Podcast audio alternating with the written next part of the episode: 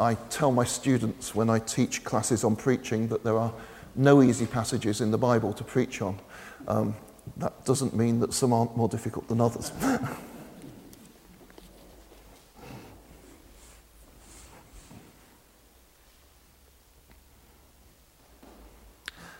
there are moments, I guess, in all our lives when we see with clarity the reality that we've been living in has been rather different from what we've assumed. I have a friend, a fellow academic, talked to him four or five times this week, I think, on Skype. He's, he's worshipped with us in this church before now, but for reasons that might become obvious, I won't mention his name if you don't mind. He, until recently, had a job at a university, a university that claims a Christian, indeed evangelical identity in the USA. He became, over the last couple of years, he's become involved in supporting the local chapter of the Black Lives Matter movement. Uh, he's white himself. He asked for permission to bring a Black Lives Matter speaker onto campus recently.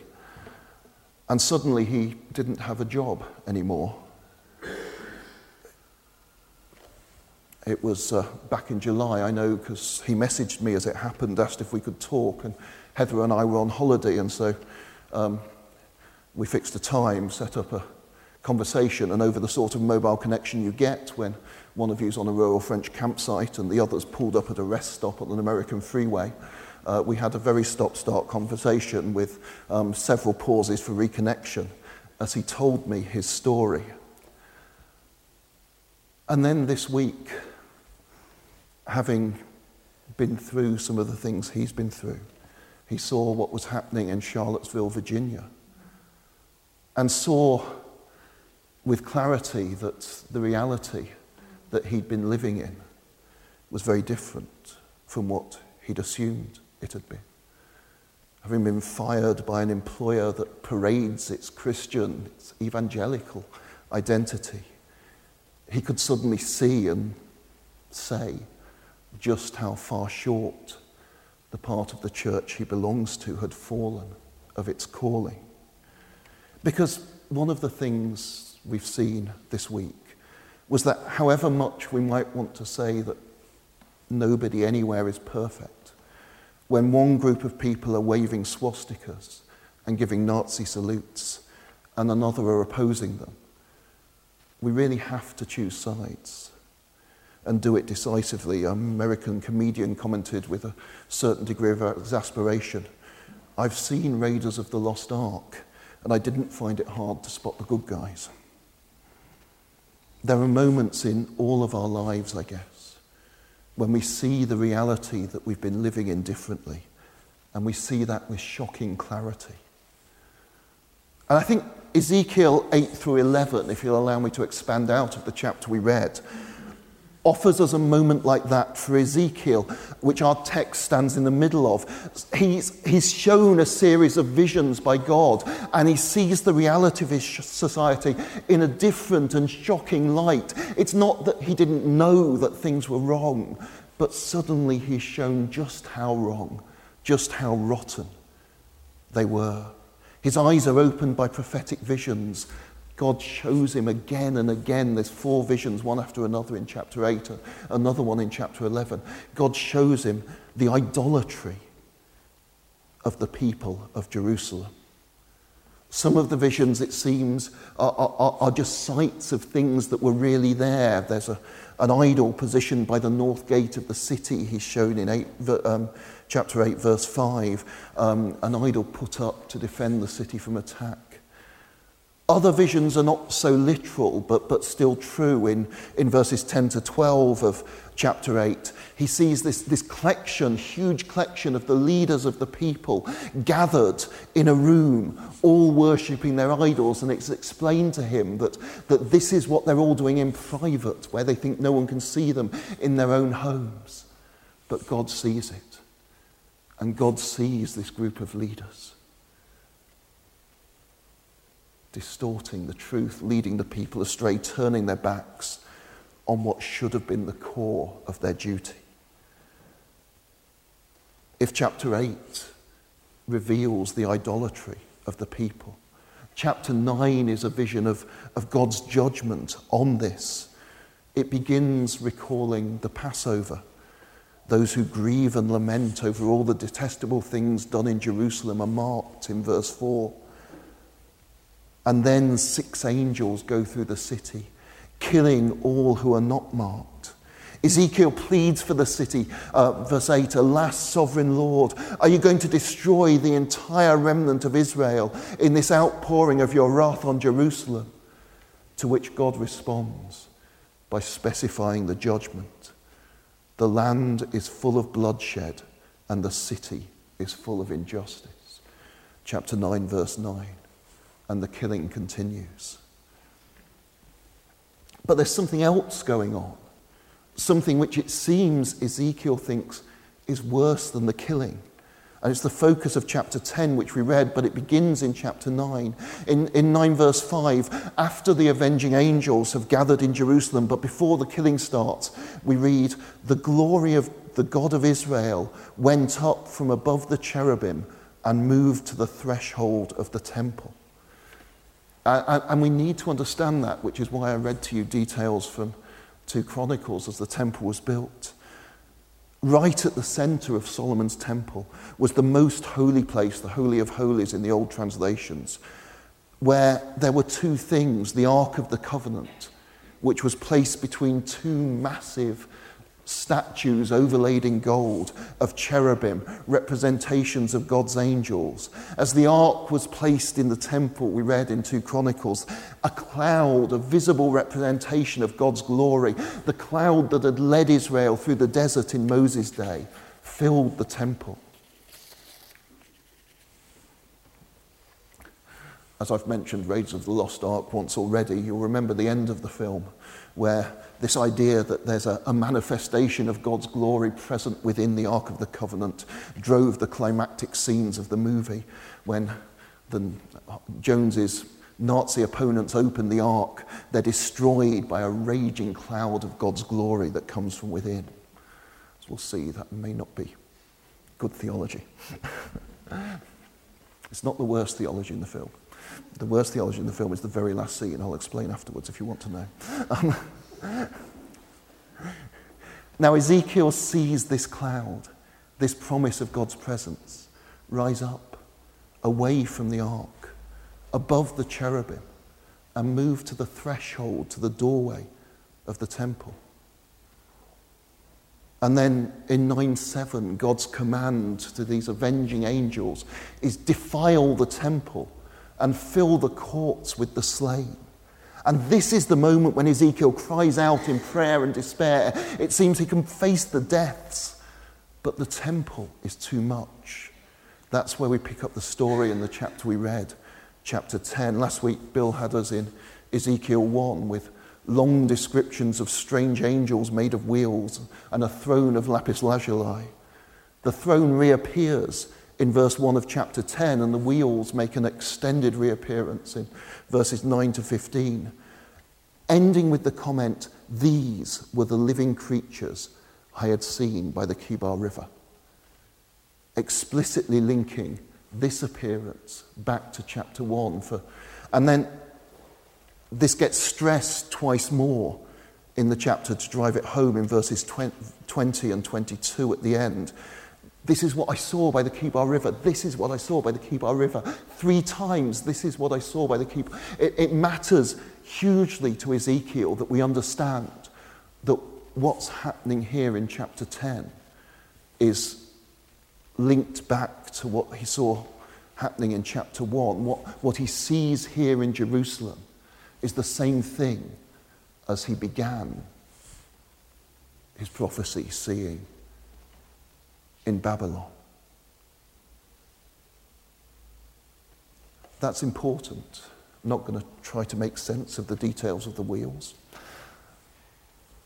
But what's going on in our chapter, as our series title suggests, is God's glory departing from the temple, 10.4 repeats 9.3, the glory of God rising above the cherubim, moving to the threshold of the temple. Then we get this long pause as the cloud is there in the temple still, but right on the edge, describing the cherubim and the wheels and so on, and coals and judgment. And then in 10.18, the, the movement resumes. The glory of the Lord departed over the threshold of the temple and stopped above the cherubim and then the wheels go with it. And then these were the living creatures I had seen beneath the God of Israel by the Chebar River. And I realized that they were cherubim. What's going on here?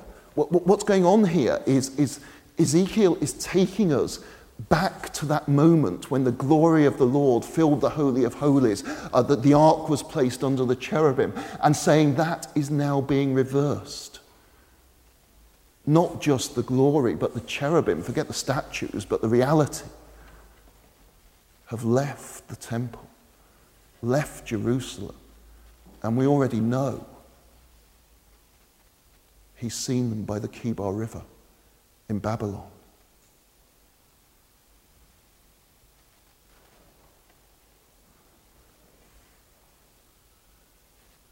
The same glory, the same power, the same presence of God that was once in the temple but has now departed is no longer in Jerusalem. It's in Babylon.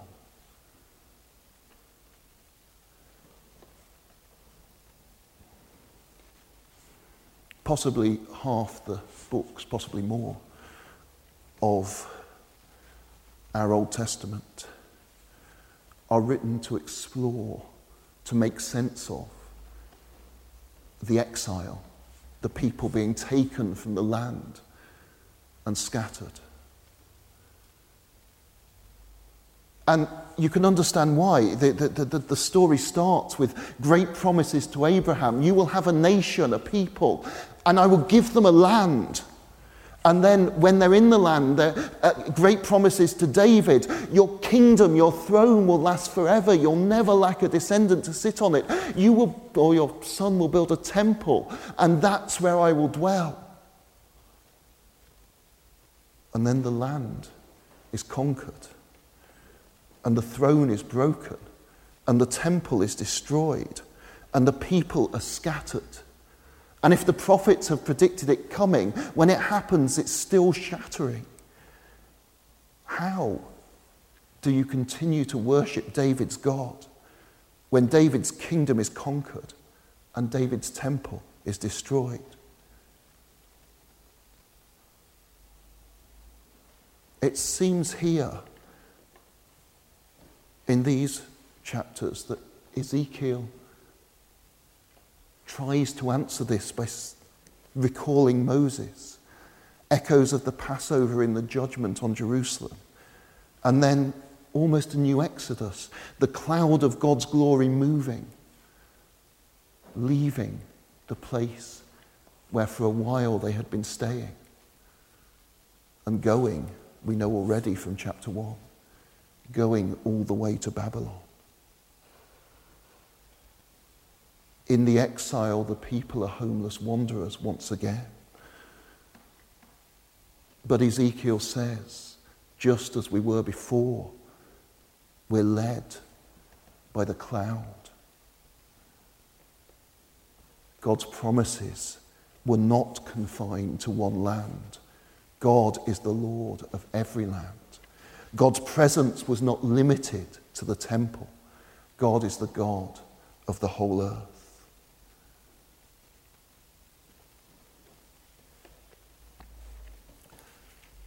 What are we going to do with these verses from Ezekiel? How are we going to take something from them for our own lives? Uh, as we were praying before, and reminded us of the teaching of Scripture that, um, teaching of Timothy that all Scripture is God breathed and useful. Sometimes the second is harder to believe than the first. At a very trivial level, we can, of course, make exactly the same mistake uh, of, of thinking that, that God's presence is, is, is only with us or, or is particularly with us in particular places. We have our main Sunday morning meeting for worship in a school hall, and perhaps because of that, we're slightly more inoculated against this error than some. But, but if you've been in different churches down the years, you'll, you'll have known that moment when something is proposed a, a, a redesign, a remodeling, a move. and there are serious emotional attachments that suddenly come out. And it's not that they're wrong. Someone is sitting, looking, thinking, I sat there when my daughter was married. I sat there when my husband was buried. The idea that that pew is going to be ripped out and probably become the furniture of some trendy gastropub in Edinburgh is troubling. Of course, our calling is, is not to sneer at that, but, but to try to explain that the God who was with us as we sat there is the God who is with us wherever we sit. Ezekiel warns us implicitly about making the same mistake the other way around. The elders back in chapter 8 who in the privacy of their own homes were worshipping idols, saying, The Lord does not see us. And we have this, this shocking image of what they were doing, thinking in private, in secret, suddenly is this corporate act that's taking place in the middle of God's temple, because what happens in private in our own homes is no more hidden from God than what's preached from the pulpit.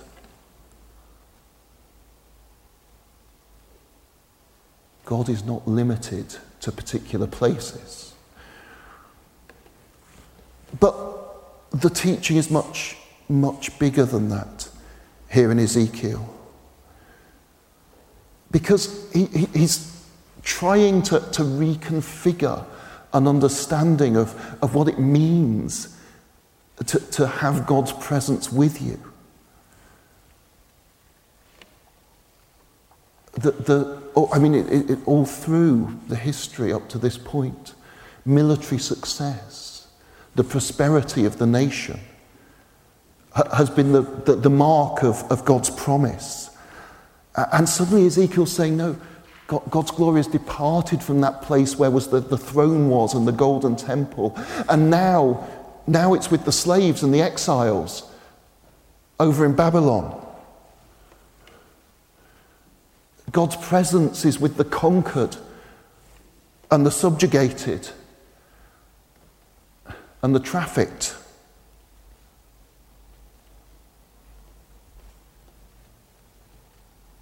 And that requires us to, to completely reconfigure our, our understanding, our images of what it means to be a people who have God with them. Of course, that leads us very directly to the gospel story that we were singing about a moment ago when God came and walked among us, born homeless as a member of a conquered, colonized nation, quickly as a child forced into exile as a refugee.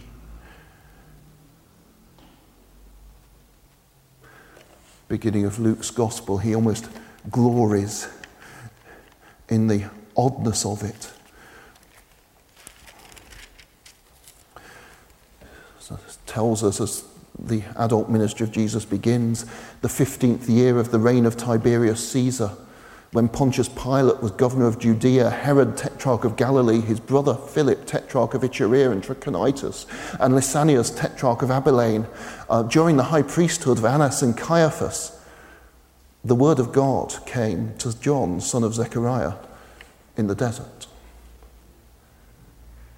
not the palaces, not the emperors, not the kings, not the tetrarchs, not the priests, but the desert. The gold in the temple was just so much bling. God's glory is seen in holiness, not in displays of wealth or power. And again, it's easy, very easy, for us to fall foul of that, to miss that.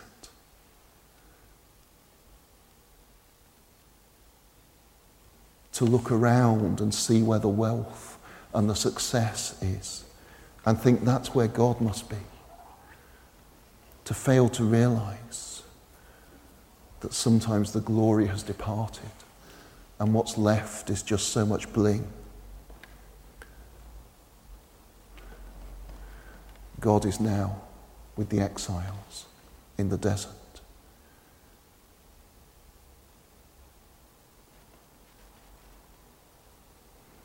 Third, there are, we can't escape them, serious warnings of judgment in this passage. Warnings of judgment for God's people. When the land is full of bloodshed and the city is full of injustice, God's judgment will fall.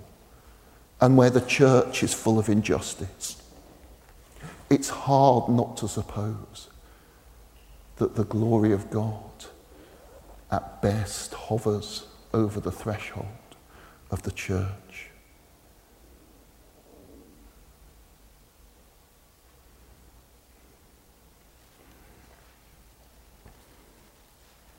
My friend in the USA said some hard words to his church. To their credit, his local church heard them.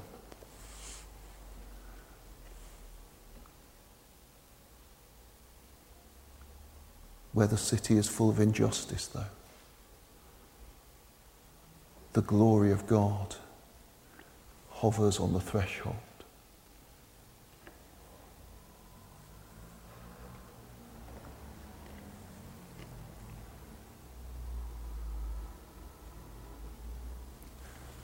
Lastly,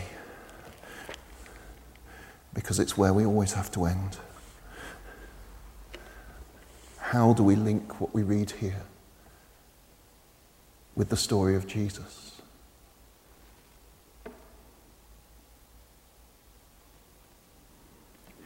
Well, in two ways, I think. There, there's a literal way and there's, there's a, a slightly more figurative way that, that Jesus himself gives us, so we need to take seriously. Does the glory of God ever return to the temple?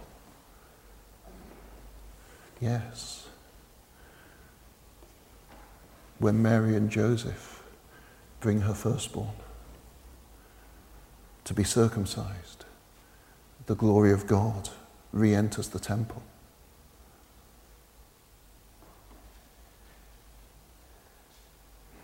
Of course, Malachi says, the glory of the new temple shall outshine the glory of the former house.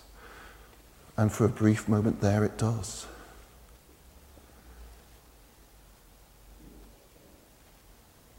Because God is present in a way God never was present amongst all the gold. But second, Jesus himself takes the language of the temple and reapplies it. Tear down this temple and it, I will rebuild it in three days. But the temple he was talking about was his body. Where is the glory of God? Where do we come into the presence of God? Not in a building, but wherever and whenever we come into the presence of our Lord Jesus? Where does heaven touch earth? Where Jesus is present. Where does heaven transform earth? Where Jesus is present. Where does earth start to become what it always should be? Renewed remade, the kingdom of God, where Jesus is present.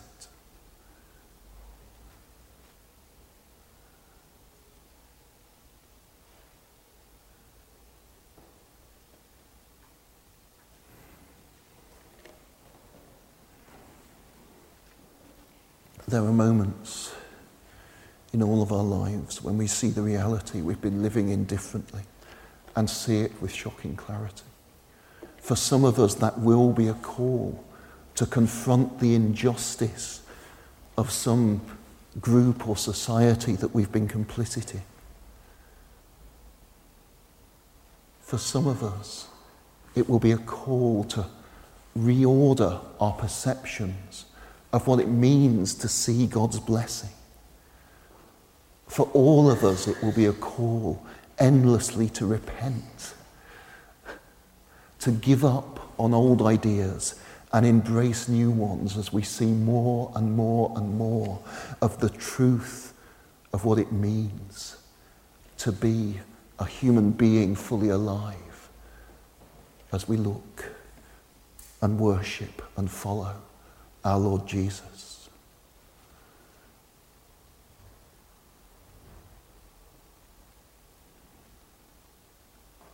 See, the Indiana Jones film was, was wrong. Not just kind of historically, that we read in Ezekiel that the, the glory had, had left the ark, but entirely conceptually. Because at the end of the day, it was just a box. And we who know Jesus know that the one thing you can never do is keep God in a box. When we see differently, with clarity, God calls us to change our minds and our lives.